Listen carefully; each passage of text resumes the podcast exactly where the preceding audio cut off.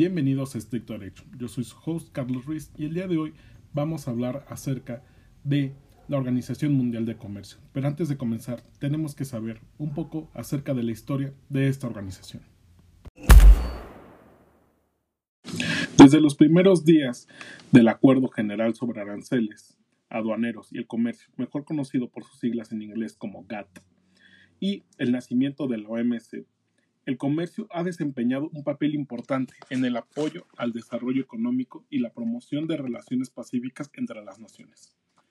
De 1948 a 1994, el GATT proporcionó las reglas para gran parte del comercio mundial y presidió periodos en los que se registraron algunas de las tasas de crecimiento más altas del comercio internacional. Parecía bien asentado, pero a lo largo de estos 47 años fue un acuerdo y una organización provisional. La creación de la OMC el 1 de enero de 1995 marcó la mayor reforma del comercio internacional desde el fin de la Segunda Guerra Mundial. Mientras que el GATT se ocupaba principalmente del comercio de mercancías, la OMC y sus acuerdos también abarcaron el comercio de servicios y la propiedad intelectual.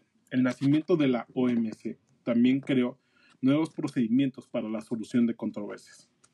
Y durante los últimos 20 años, los miembros de la OMC han acordado las importantes actualizaciones del reglamento de la OMC y para mejorar el flujo del comercio mundial. El número de miembros de la OMC se ha ampliado a 164 miembros, lo que representa más del 98% del comercio internacional. Una vez que entendimos un poco acerca de la historia de la OMC, tenemos que pasar al siguiente punto. ¿Para qué sirve la OMC? La Organización Mundial de Comercio es la única organización internacional global que se ocupa de las reglas del comercio entre naciones. En su centro se encuentran los acuerdos de la OMC negociados y firmados por la mayoría parte de las naciones comerciantes del mundo y ratificados en sus parlamentos. El objetivo es ayudar a los productores de bienes y servicios, exportadores e importadores a realizar sus negocios. Hay varias formas de ver la Organización Mundial de Comercio. Es una organización para la apertura comercial, es un foro para los gobiernos negocien acuerdos comerciales, es un lugar para que ellos resuelvan disputas comerciales, opera un sistema de reglas comerciales. Esencialmente la OMC es un lugar en donde los gobiernos miembros intentan solucionar los problemas comerciales que enfrentan entre sí. Ahora, la OMC está dirigida por los gobiernos miembros. Todas las decisiones importantes las toma la membresía en su conjunto, ya sea por los ministros o por sus embajadores o delegados. Los acuerdos de la OMC son largos y complejos, porque son textos legales que cubren una amplia gama de actividades, pero una serie de principios fundamentales, simples, se encuentran en todos estos documentos. Estos principios son la base del sistema multilateral de comercio.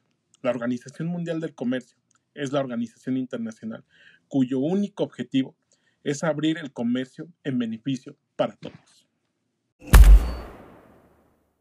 Y bueno, la pregunta es para ustedes. ¿Creen que la Organización Mundial del Comercio deba ampliar sus facultades? ¿Creen que esté en riesgo la supervivencia de la Organización Mundial de Comercio? Y por último, ¿qué reformas le harían a la organización? ¿Creen que debería actualizar todo su sistema tan arcaico por uno más moderno? Déjenos sus respuestas en sus comentarios de nuestras diferentes redes sociales y los espero en un próximo podcast. Su servidor, Carlos Ruiz.